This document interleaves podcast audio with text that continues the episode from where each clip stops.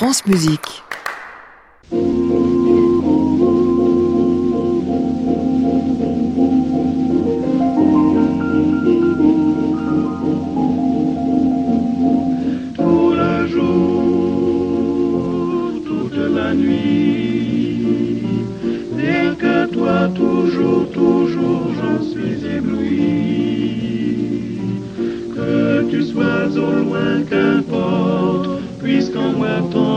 Tendrement je t'emporte,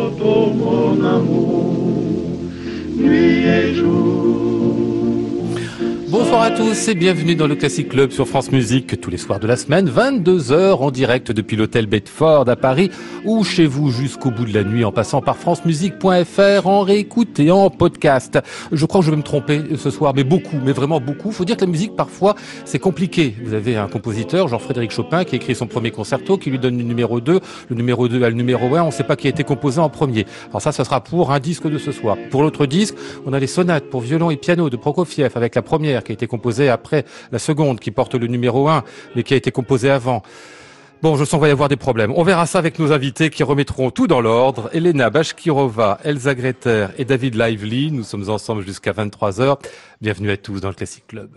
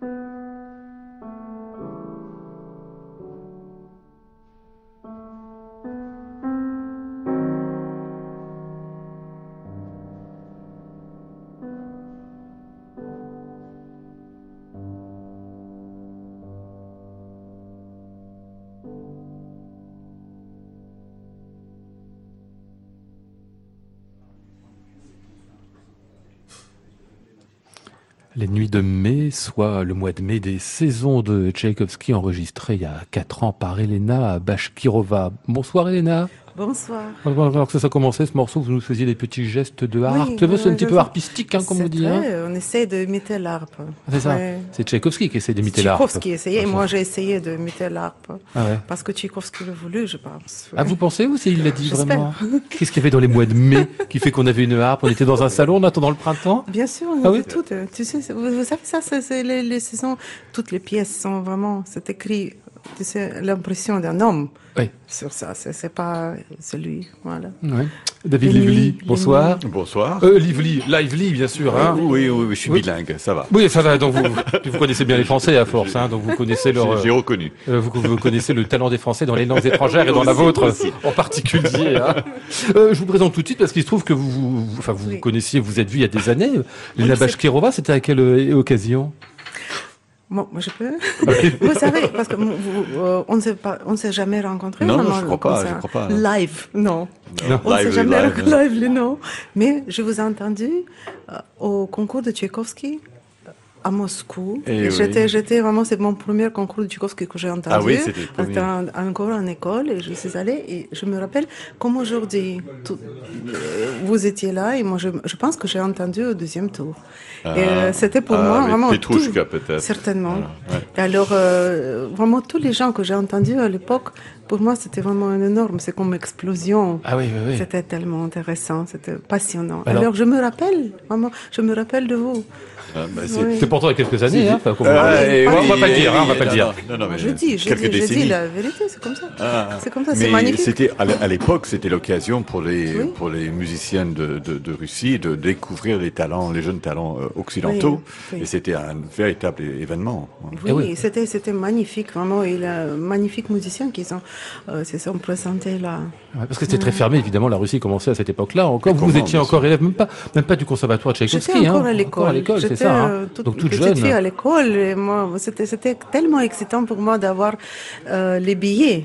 Ah oui. Parce que c'était pas possible. On était les écoliers, on était dans l'école spéciale euh, pour les, enfants doués. Ouais. sais pas. En tout cas, on a, on a développé une idée comment on peut euh, venir au ah, l'astuce. Oui, oui, astuce, astuce incroyable parce qu'on a on a descendu de conservatoire par les toilettes de femmes. On pouvait descendre sur le toit ah et après entrer par les, les, autres, les toilettes de Bolshoi de grandes salles de conservatoire, et après, on se dispersait. On peut toujours le faire, peut-être. Je pense pas, parce que c'est fini maintenant, c'est pas autant intérêt maintenant. C'est plus utile de Mais le faire à l'époque, c'était un tel intérêt, tellement incroyable. Je me rappelle qu'en petit groupe, on a fait ça. Et c'était bien passé ce concours pour vous, euh, David Ah oui, ça m'a plutôt réussi. Ah oui, oui, oui. oui, oui, oui. J'ai été ex avec euh, Brigitte Angerer. Oui, c'est ça. Ah, oui, c'était exactement mm. final. Ah, c'était énorme. Et, c'était impressionnant pour vous de vous retrouver comme ça euh, en Russie pour passer un concours ou comme tous les concours finalement on arrive. Non, en fait, je dirais les concours.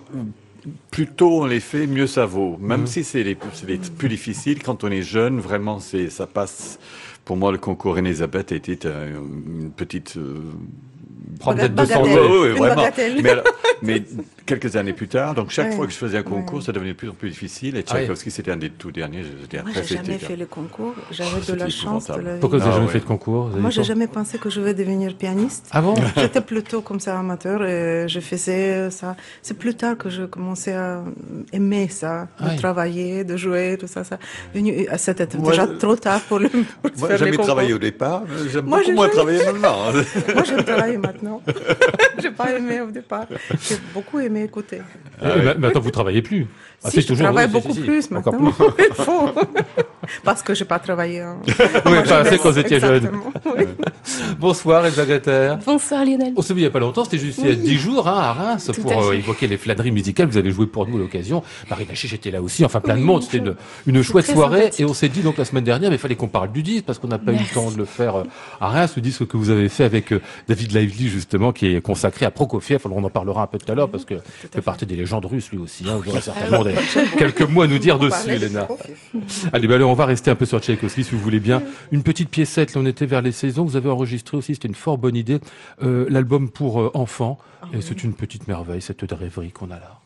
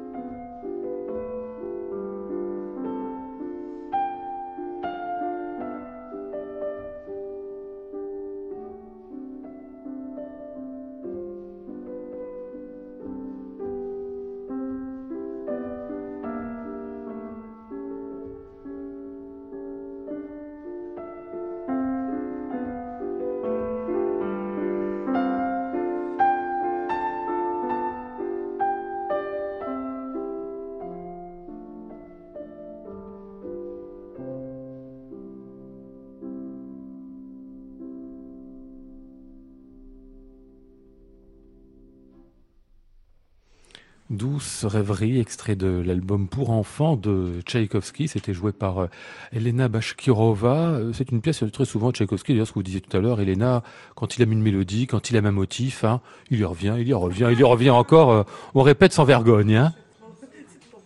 Ben oui, c'est vrai, quand c'est tellement beau. De, oui. de réécouter. De réécouter encore. Vous avez des compositeurs comme ça qui aiment répéter beaucoup. Des compositeurs qui aiment varier à la Beethoven. Et ceux qui, comme Schubert, euh, quand quelque chose est bien, finalement, pourquoi pas les revenir? Exactement. Ouais. L'autre pour... tonalité, peut-être encore une fois, pourquoi pas. Ouais. Parce que c'est tellement divin. oui. C'est pas de la paresse, hein Non. Je pense. C'est Schubert, non. Schubert, Et là, Tchaïkovski, la liste aussi. Là, ils aimaient répéter les choses quand, quand il avait une bonne idée, mais c'est chez Wagner, c'est aussi comme ça. C'est pour ça qu'il utilise les leitmotivs. Ça, c'est les choses que, qui se revient et euh, on ne sait pourquoi. Ouais. Mais ça change tout le temps les leitmotifs en même temps. Oui, il change euh, comme c'est moi, avec le, avec le sujet. Ouais. Mais elle est là. Mmh. Vous disiez aussi, pendant qu'on écoutait ça euh, tout à l'heure, euh, Lena Bashkirova, à propos du toucher, piano russe, tradition non, non, russe. Ça existe ça Vous en relevez J'ai dit ça comme blague. Oui, vous savez, oui. bien sûr, c'était blague. C'est un cliché. Oui. Oh, ça n'existe mais absolument. il y a quand même une, une véri- encore aujourd'hui une véritable école russe. Ça, oui, mais il y a beaucoup. Il y a, ça veut dire qu'il n'y a pas une école russe. Non, il y a non, beaucoup. C'est comme l'arbre qui a beaucoup de branches différentes. Et là, ces branches, il y a chacun. ce- Mais la beauté de cette a- école, c'est justement Oui. inculquer la Oui, je personnalité de crois que chacun c'est et l'individualité. Oui, hein. oui c'est préoccupation de- avec le son. Mais comme je dis, vous savez que chaque école, euh, française, allemande, russe, italienne, tout, euh, finalement, si on gratte un tout petit peu, tout revient aux listes. Ah oui Liste était le père. Mhm. De Parce qu'il avait beaucoup d'élèves, c'est ça un petit peu Il avait beaucoup d'élèves. C'est les- ces élèves qui se sont partis après euh, au monde entier. Ils ont vraiment créé ces écoles. Et, euh, au début, c'était ça. C'est très intéressant. Mais vous dites quand même, a quelque chose qui est un peu russe dans le piano, c'est euh, le son, la recherche du son, de la sonorité, c'est ça? Moi, j'avais ça avec mon père. Il Ouais. était euh, très intéressé. Bon, Dimitri, pardon, votre père, Dimitri oui. Bashkirov. Oui, Dimitri, voilà. Grand pianiste a- et grand professeur. C'est ça, très grand professeur. Et elle a, il a, chaque élève qu'il a eu, il a vraiment, il a des générations des élèves qu'il a appris, mais chaque, chacun a son son à lui, bien sûr, mais cette préoccupation avec le son, c'est celui qui nous a appris de penser à ça, de construire son son dans la tête, parce que le son, c'est pas les doigts, c'est dans la tête que ça se passe. C'est vraiment, il faut savoir ce qu'on veut produire. Et après, on nous donne les outils pour le produire, mais il faut chacun euh, sa propre idée. Et vous dites bien l'idée du son au piano, ça se fait son. dans la tête du Oui, pianiste, absolument. musicien, avant. Absolument. Ouais. Et c'est compliqué après de, de Non, réaliser après, son on idée au piano on, euh, si on soit Une en- vie d'études, c'est oui. tout, mais Oui, ça c'est le, c'est l'art de le. c'est certain. Je pense que c'est très important de savoir ce qu'on veut. Après, on peut obtenir ça. Ouais. Mais c'est ce qui est David incroyable. Ce qui est incroyable, c'est que chaque piano sera sonnera autrement, Oui, alors que c'est quand même une machine. euh, bon, moi, Oui, d'accord. Mais aussi, un piano, un pianiste peut retrouver son sa sonorité sur un autre piano. Ça aide, en tout cas, C'est un bon instrument, ça aide. Ah oui, évidemment, Mais évidemment. on est bien sûr à la merci du piano. Mm. Et, et, euh, les idées qu'on peut avoir euh, peuvent être changées par le par rapport au, au piano qu'on a. Et de temps en temps, c'est, euh, on peut même faire mieux ce qu'on a imaginé. De toute façon, il faut De travailler l'autre avec côté, de euh, temps en temps, on a tellement les instruments, euh, on peut pas grand, faire grand chose. Et Mm. là, où il faut vraiment euh, avoir de l'intelligence d'utiliser ce qu'on peut. Oui, tout à Ouais. fait. ouais. David je reviens sur le, ce qu'elle a nommé le, le- le papa de- d'Elena, euh, Dmitri Bashkirov, qui est une vraie légende dans le monde du piano, parce que c'est un des plus grands professeurs de, ces- absolument. de ces Reconnu de 40 ou tous. 50 dernières années. Hein. Oui, oui, mais euh, c'est- Ouais, c'est quelque chose. C'est Il- un il- pinacle de, de Ouais. la Mais pédagogie. qu'est-ce qui fait qu'il est si d'ailleurs euh, euh, si admiré, enfin vous qui le voyez Bah, vraiment un peu de, tout simplement de parce qu'il a- l'extérieur Il a produit un, un nombre un- un- infini de, de, de talents qui euh, euh, sillonnent le, le monde entier. C'est c'est le résultat d'un pédagogue qui, qui, qui le rend intéressant. Mhm. Ouais. C'est ça. Ce nombre d'élèves en fait. c'est. Nombre d'élèves et la variété, ce n'est pas, ce n'est pas Parce une usine qui. différents, oui. Bah, Mhm. complètement, ouais. Oui. C'est ça qui est merveilleux. Il a euh, ouais, cette, euh, vraiment euh, le, le talent de enflammer l'étudiant, enflammer les gens qui sont peut-être de- nature pas aussi, euh, qui brûle pas tellement, mais il a avec son, son, euh, son passion Ouais. pour la musique, il, il est, euh, c'est comme un, il infecte pratiquement les, les autres. Les, c'est peut-être pas un bon mot, mais, Non, mais les ça enflamme. ouais. Ah, les enflammes, Ouais. oui, ils enflamment. Et devant Ouais. les yeux, vraiment, on a, on a pu voir ça, parce que moi j'ai beaucoup écouté, c'est euh, comme ça, les heures qu'il a travaillé avec les autres. Toujours, on était là, toute la classe et tous les élèves et les, les gens, et euh, on, on pouvait pendant une heure voir la différence que ça faisait. Ah oui. C'était Mm. ça, extraordinaire. Faut dire, il est très enflammé, très passionné Oui, lui-même. hein. toujours encore, vous savez, il Ah a oui. 87 ans. Il continue à Il enseigner continue encore à Ah oui. enseigner et il voyage, il, vraiment, c'est extraordinaire. ouais. Il engueule toujours un peu les élèves quand Bien même. sûr. Oui. Quand il, mais il le fait gentiment, ça veut dire qu'il engueule pas un élève, il, est, il souffre, ça disons, et sans souffrance. C'est parfois pire. Hein Oui, il souffre, et il souffre euh, tant que les élèves, euh, ils ont pitié de lui. C'est pour ça qu'il joue mieux que mieux. Allez, on va vous retrouver, Elena Bashkirova. Mais toujours dans Tchaïkovski. Tiens, et ici la course en Troïka du mois de novembre. Ah. Thank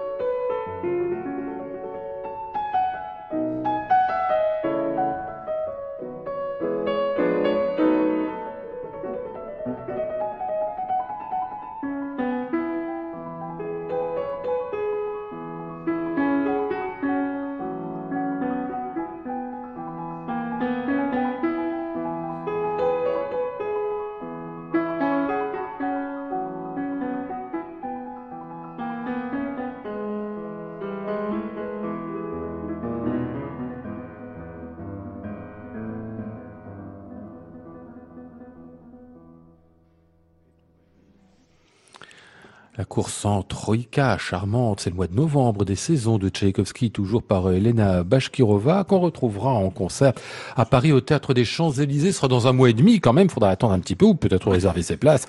Mozart, Dvorak, Bartok au programme, ce sera euh, dans le cadre de la série euh, Piano 4 étoiles. C'est un programme avec des pièces, peu de pièces finalement très célèbres dans ce, dans ce programme que vous avez fait, Elena Bashkirova, avec des choses quand même, les impressions poétiques de Dvorak que je connais, que je connais pas, je dois dire. La sonate de Bartok, je la connais un peu, mais elle n'est pas jouée tous les jours. Puis les Mozart, vous avez choisi des, des petites pièces euh, plus, plus moins pratiquées, on va dire, que les grandes sonates. Mais vous savez, j'ai fait une sonate, euh, une sonate qui est très connue, la euh, si bémol.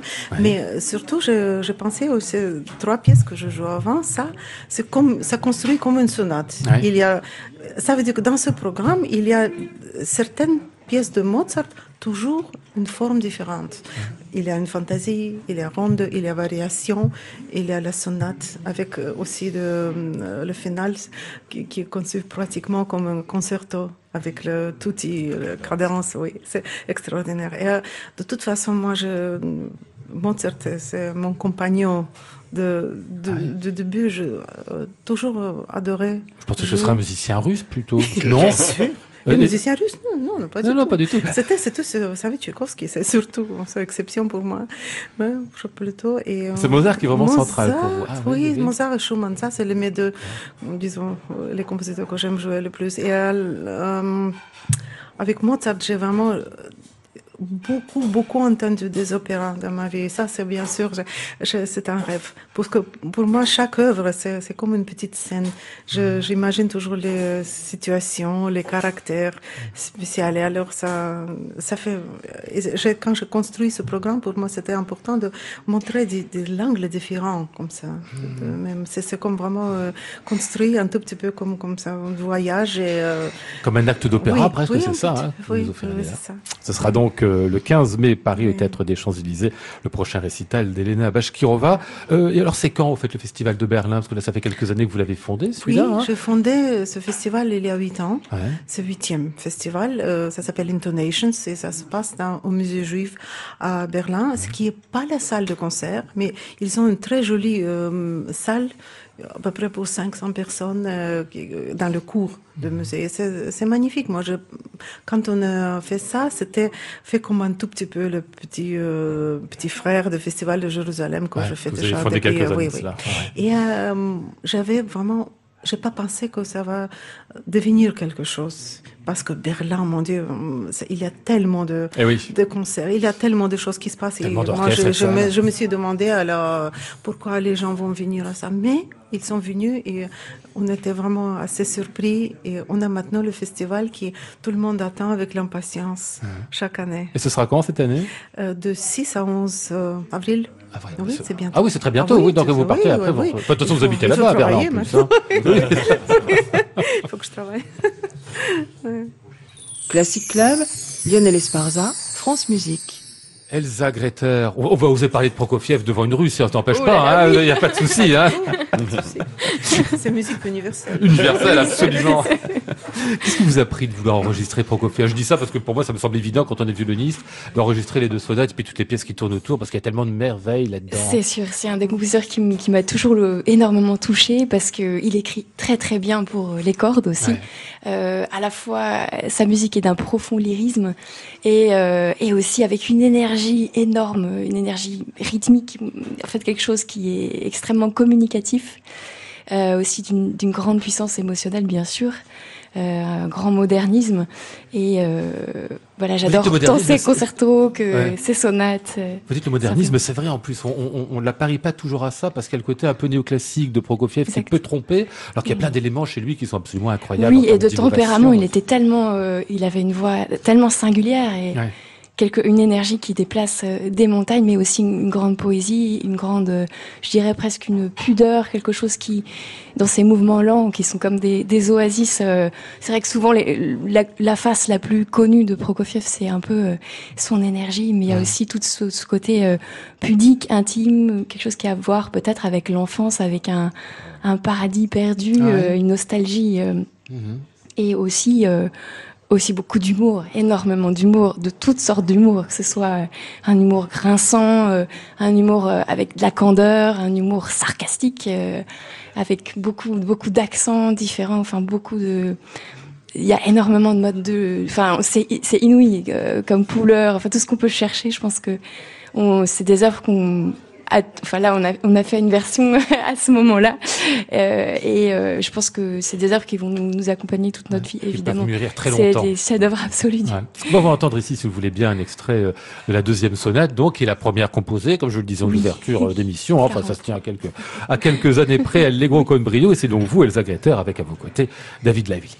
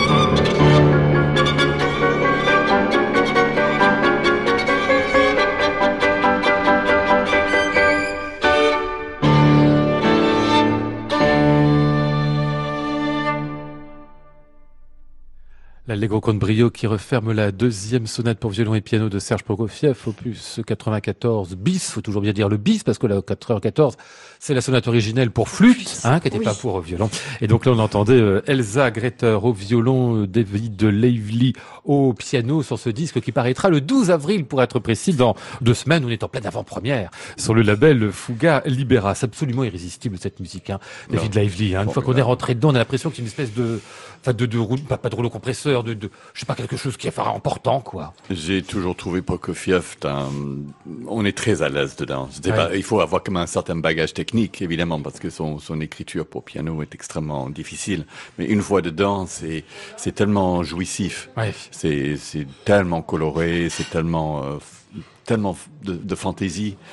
C'était le concerto que j'avais apporté au concours Tchaïkovski, justement, c'est le troisième de Prokofiev. Ah oui. C'est c'est vraiment écrit pour le pianiste. Ah, et puis il y a un grand lyrisme en plus. Hein, oui, un engagement total, c'est très physique. Un grand lyrisme aussi, en fait, c'est vraiment complet. Vous dites très physique, c'est-à-dire qu'une fois qu'on est rentré dedans, là, c'est vrai qu'on pour ce mouvement-là, oui, c'est ça. Jusqu'au bout, c'est des mouvements assez longs aussi. Il faut tenir la ligne et toujours cette direction. Il n'y a pas un moment où il ne se passe rien, en fait. Et euh, il y a mille personnages aussi. Enfin, c'est pour ça qu'on que j'ai appelé le titre euh, Masque, parce que euh, c'est en référence. Aussi, hein, Voilà, le titre est d'une pièce de, de Roméo et Juliette de son ballet. Et en fait, c'est aussi un côté de la musique de Prokofiev qui est très théâtrale, où il y a, il y a plein de caractères différents et, et voilà. Mmh. Tout à l'heure, vous en parliez, euh, Elsa, en prononçant le mot d'enfance. Moi, je voyais pas euh, naturellement l'enfance liée à Prokofiev, mais vous sembliez très d'accord avec ça, David. Bah, et Pierre Leloup. Euh, oui, c'est vrai. c'est pas faux. Mais mis à part mais dans, dans, des pièces comme celle-ci. Mais justement, il y, a, une, grande apparenté. C'était à peu près à la même époque où, où Pierre Leloup et, et, cette deuxième sonate, c'était écrit à peu près en même temps. Et peut-être que c'était un moment où il voulait retrouver un petit peu cette sérénité après une, une vie assez chahutée. Oui, oui faut en 43, il a, elle a été créée cette sonate en pleine, euh, en pleine guerre en fait. Et mm. du coup, c'est incroyable. C'est la vie euh, malgré tout. Je pense euh, la, la, première sonate est un pendant complètement, complètement. On peut pas faire plus différent. Et je pense qu'elle est totalement inclassable. Elle est, elle est très sombre, violente, désespérée avec à nouveau cette oasis dans le mouvement lent euh, d'une immense tendresse et euh, donc plein d'espoir quelque part aussi. Mais... Et là, parce qu'on va, pendant qu'on écoutait tout ça, vous nous racontiez en fait que le, le journal intime de Serge Prokofiev a été publié il y a peu de temps, c'est ça? Non, il y a quelques années déjà. Et Mais pas en français, en, hein, en Malheureusement pas, en russe. Oui, il était déchiffré parce qu'il a écrit ça d'une façon euh, sténographique. Et, et les, les journaux sont écrit avec telle aisance et telle brillance, comme mhm. sa musique. Il était un écrivain génial, ah vraiment. Et je trouve c'est terriblement dommage que le, le, en français, ça n'existe pas. Il existe aussi traduction en anglais, mais j'ai pas vérifié vraiment à quel point c'est bon. Parce que mhm. c'est, euh, c'est le livre que ça, ça peut vraiment exploser tout. C'est incroyable. Et qu'est-ce qu'il raconte dedans? Il parle de lui, c'est personnel Il raconte à partir de 1900. 7, ah alors il avait 16 ans à l'époque, jusqu'en 1933, pratiquement chaque jour il ah écrit. Alors il y a beaucoup, il a, il a écrivé beaucoup. C'était quelqu'un de super intelligent. Il était un pianiste extraordinaire. Il ah a bah dû être un pianiste extraordinaire. En écrivant ça, il a les premières, deuxième concerto, il était encore à au conservatoire. Hmm. Et quand je pense vraiment, c'est aussi, il était moderniste à cette époque-là il était tellement, euh, je crois que le Glazunov, qui était le directeur du conservatoire, il était choqué hmm. par son premier concerto. Ah, les, les, professeurs étaient choqués. Mais il décrit vraiment le, hmm, la vie au conservatoire de Pétersbourg. C'est extraordinairement intéressant. Oui, il faut ça lire. Ça s'arrête euh, en 33 Oui, ça s'arrête en 33. Mais ah, il est rentré après. Il est rentré après à l'Union soviétique et je pense que c'est les, les, les journaux comme il a écrit, c'est plus possible. En tout cas, c'est une lecture terriblement intéressante, pas seulement pour connaître Prokofiev lui-même, mais aussi pour connaître le monde Mmh. musical. Dans lequel il vivait. Et, de, et mmh. historique aussi euh, qu'il vivait. Il y a à peine euh, littérature comme ça qui décrit le monde à cette époque-là aussi mmh. bien que lui. Une chose passionnante quand on a un, pianiste-compositeur, euh, euh, David Lively, c'est qu'en particulier, bah, il écrit pour lui d'une certaine manière. Pas seulement pour ah lui, oui, sa main est le modèle. et du coup, on peut la ressentir, cette main. Quand on absolument, absolument. Et pour revenir à Schumann, que Hélène avait évoqué, Schumann, pour, pour, pour, le pianiste, le jeune pianiste qui débute toujours avec des, des, des, pièces merveilleuses de, de, Schumann, il y a une complicité qui se développe entre le mm. pianiste et, et l'âme, la personnalité de Schumann. On, on, je crois qu'il n'y a, il n'y a pas un seul pianiste qui n'a pas un, son rapport particulier avec Schumann, mm. parce que Schumann vous parle à, oui. à, à, à l'individu, il parle oui. à, travers chacun. la main. Ouais. Oui, oui c'est manuel, c'est sûr.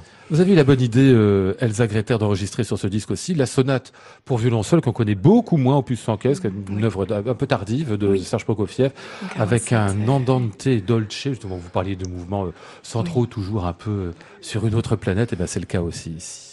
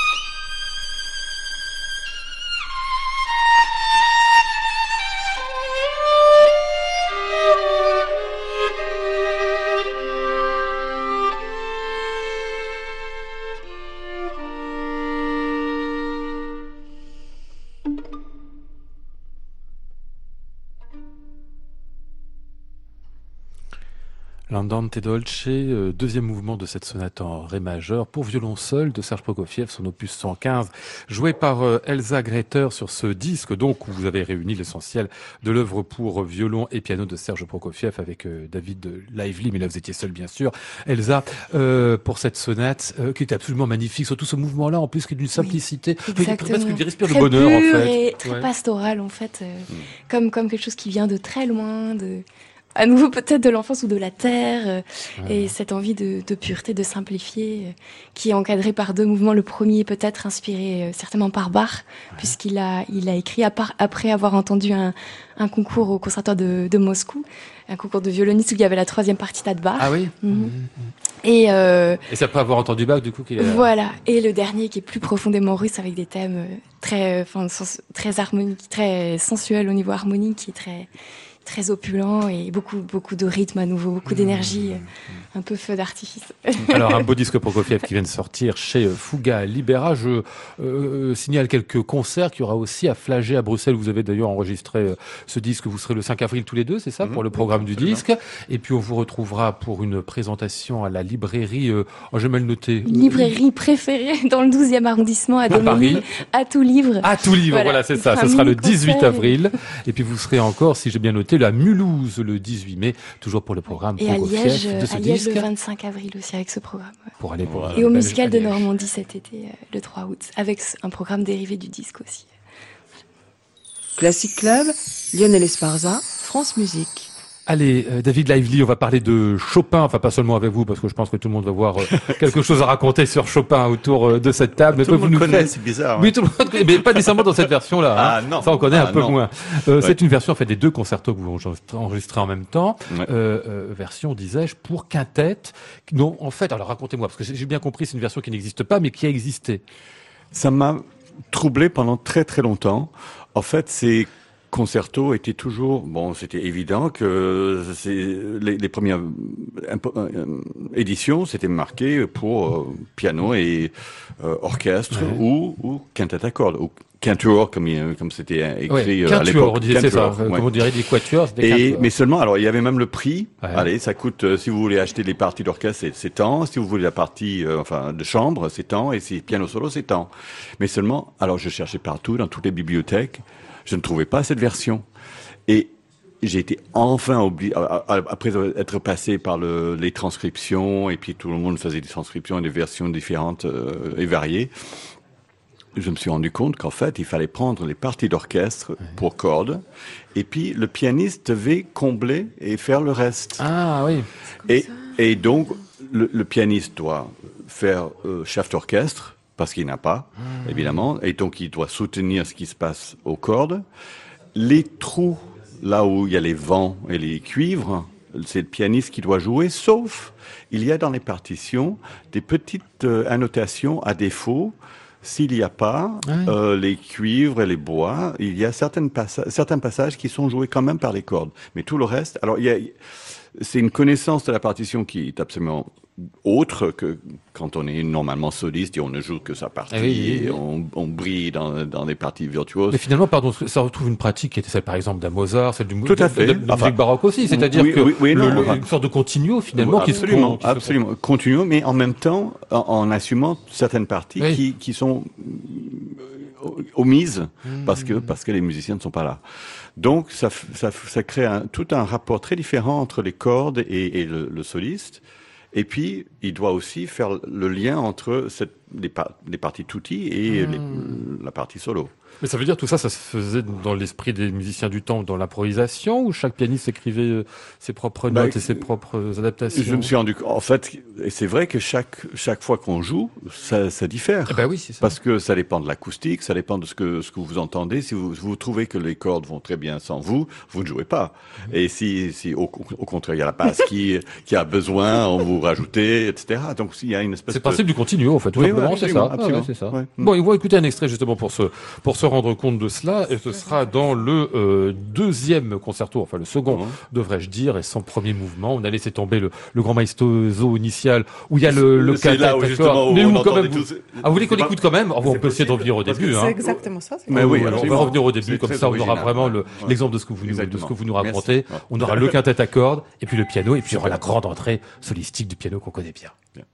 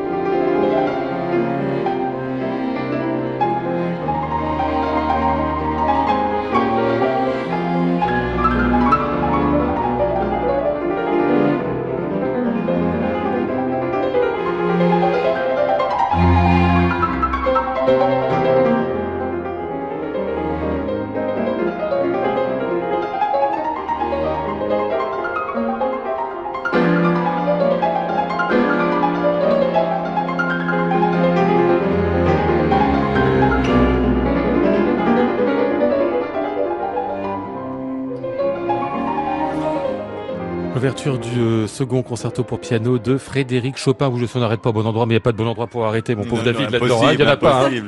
David Lively était au piano ici. C'était le quatuor euh, Combini, euh, mené par Julien, Chauvin, qu'on entendait là. Et Thomas de Pierrefeu, qui était aussi à la contrebasse. Je le rajoute parce qu'il n'est pas parti normalement du, du quatuor dans cet arrangement. Donc, pour Quintor, on peut dire. Mais non, c'est pas un arrangement. Non, c'est pas un arrangement. c'est l'original. C'est ce qu'il faut écouter. Voilà. pour Quintor, donc. Mais ça, présuppose justement que le soliste avait un, un, un, rapport totalement différent avec la partition. Il devait tout maîtriser. Mmh. Et d'ailleurs, la première version de ces concertos, c'était pour piano seul. Ah oui? Ben oui, il avait publié, donc, et il, certainement, il jouait ça seul, puis il, est rajouté le deuxième piano pour faire la partie orchestre, et puis ensuite c'était euh, avec euh, quatuor, et puis il rajoutait les contrebasses, puis ensuite, euh, finalement, il est arrivé à l'orchestre. Hmm. C'était, c'était très, très progressif. Et surtout, il avait commencé ça, il avait 16, 17 ans. Il a terminé ces deux concertos, il avait tout juste 20 ans. C'est incroyable. Avec dans l'idée, comme c'est peut-être pour ça qu'il y a tellement de entre guillemets versions différentes aussi, c'est que c'était pour se faire vendre, c'est la promotion aussi ce concerto pour se montrer devant le, le, grand public de l'époque. Hein. Exactement, mmh. exactement. Il n'y avait pas de radio. Pardon, Elena. il n'y avait pas de radio. Il n'y avait pas ni radio ni télévision. Bah non, mais à l'époque, il fallait. on n'était pas encore là. alors on a entendu comme ce qu'on ce qu'on a eu là dans cet extrait, c'est que bon, alors les instruments sont d'époque, le quatuor Combini joue en boidio et puis etc. Enfin avec les mmh, mmh, articulations qu'ils ont magnifiquement étudiées et puis vous, vous avez même un piano très particulier, hein, qui est très beau d'ailleurs. Il est en photo sur le disque, David. Absolument, un, magnifique et rare 1836 qui euh, qui provient de la collection de Chris Mann, euh, grand technicien euh, et facteur de piano en Belgique. Et c'était un bonheur de, jouer sur et de choisir. Il a une collection magnifique. Euh, si vous avez l'occasion d'aller voir son atelier, il a une collection de pianos et vous, vous choisissez celui qui vous convient. C'est sublime. vous connaissez cette collection d'ailleurs, Elena hein? J'étais là une fois. Euh, c'est incroyable. Ouais. Mais vous voyez, c'est bien de voir quelqu'un qui a telle, telle, passion des instruments. Ah, et que vraiment, on peut, un tout petit peu, on peut descendre de l'histoire et on, imaginer les, instruments de l'époque. Mmh. Euh, ça vous semble comment les, les concertos qu'on entend là? Parce que vous disiez tout à l'heure, pendant qu'on l'écoutait au début, oh ben c'est bien parce qu'à l'orchestre en général ça, ça sonne jamais bien. Je vais pas faire mais c'est vrai que le tout les concertos de Chopin euh, sonnent rarement très bien. Hein? Ah, avec le grand orchestre, c'est ça Oui, parce que il n'était pas beaucoup intéressé vraiment pour l'écriture de l'orchestre. Mais là, en solo, ça, c'est une autre chose, je pense. Mais on, sent, il y a un côté, plus, dans le concert en fa mineur, donc le premier qui a été écrit, il y a un côté chambriste qui, qui, qui, perd un petit peu dans le mi mineur où il veut absolument devenir de plus en plus symphonique et donc l'écriture et même pour piano l'écriture est plus, plus lourde et plus euh, fournie que pour le fa mineur qui reste très pour moi, c'est le, le, concerto le plus parfait. Mmh, mmh. Mais là où on sent que c'est très intéressant, c'est que euh, on, on, on, lit toujours euh, ces concertos de Chopin au grand concerto romantique. Et avec votre version-là, vous nous dites non, c'est pas encore le grand concerto romantique, ou c'est autre chose. Et quand on dit que Chopin vient de Mozart, ben là, il en vient réellement, c'est-à-dire d'un pianiste qui est au cœur euh, de l'ensemble, qui est pas peut-être nécessairement un orchestre, et qui participe et qui est en musique de chambre avec les musiciens tout certes, le temps. Certes, mais son, son style harmonique et son ses, ses moyens pianistiques sont, sont des années-lumière de, Mozart. Et, et d'ailleurs, je dirais, on n'a plus jamais écrit pour piano de, la, de cette façon-là. Ah oui euh, même Chopin lui-même? Même Chopin lui-même, il, a, il, est parti de ce côté un petit peu bel canto. Il y a, il y a, C'était la même époque des études. Et on sent, il y a à chaque passage du concerto, il y a comme une, il, y a un, il y a un défi technique qui se lance à lui-même. Et on n'entend pas forcément euh, à, l'exécution de, la pièce. C'est juste interne comme ça. C'est il, il, rend extrêmement difficile ces, ces concertos. Mmh, mmh. c'est un compositeur le plus difficile à jouer, à mon avis, vraiment d'entendre. Très difficile. On, continue, enfin, j'ai tout le temps des, découvertes, euh, comment, comment faire tel ou tel passage. Et puis très original parce qu'en fait, euh, ça doit pas à grand chose. On sait que ça doit pas à Beethoven, Chopin, il n'est pas Beethoven. On peut dire que Mozart, ça doit à quelque chose, mais enfin peut-être dans l'esprit plus que bah, pianistiquement, parce que là, C'était un ovni. Euh, Chopin, euh, c'était un autodidacte qui, il est devenu le plus grand pianiste mm. tout, tout, seul. S'il y a un, un, lien commun avec tous tous ces grands compositeurs de l'époque, c'était Paganini.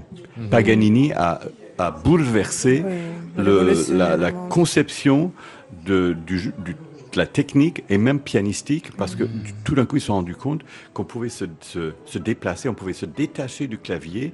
Et comme l'archer de Paganini, qui était aussi euh, acrobatique, on, on, se, on comprenait qu'on pouvait faire des sauts vertigineux, on pouvait... Euh, et, et on, enfin, Liszt, Liszt s'est tapé une, une dépression nerveuse quand il a ah oui carrément ah oui, quand il a vu Paganini il s'est arrêté de jouer il a arrêté d'écrire il, il, ne pouvait plus l'émotion était trop forte. Même Chopin était fasciné par Paganini. Ah, tout, aussi, oui, tout, le monde, tout le monde. À, se, à se ruiner les, les, les doigts, ah, à s'abîmer les doigts par la suite. Ouais. Ouais. Allez, on va refermer cette émission avec euh, la romance du premier concerto de Chopin, donc composé en second, euh, peut-être moins parfait que le précédent, mais beau quand même. Oh, ouais,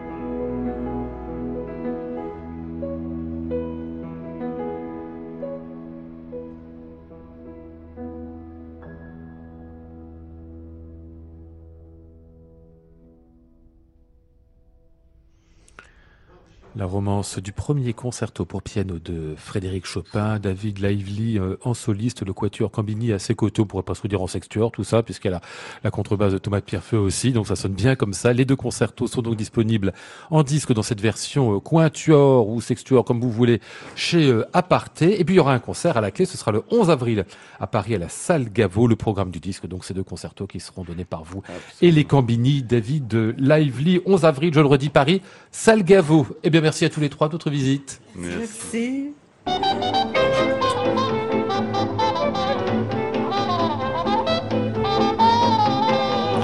Nous étions ce soir avec euh, Charlotte Landru-Chandès, Flora Sternadel, Antoine Courtin, Yvan Charby et Sandrine Malon.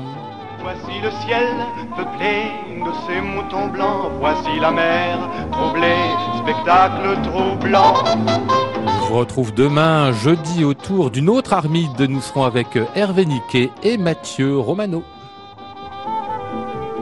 J'entends la ville qui me dit bonsoir et moi sur le quai de la gare, je dis de mon mieux des mots d'adieu.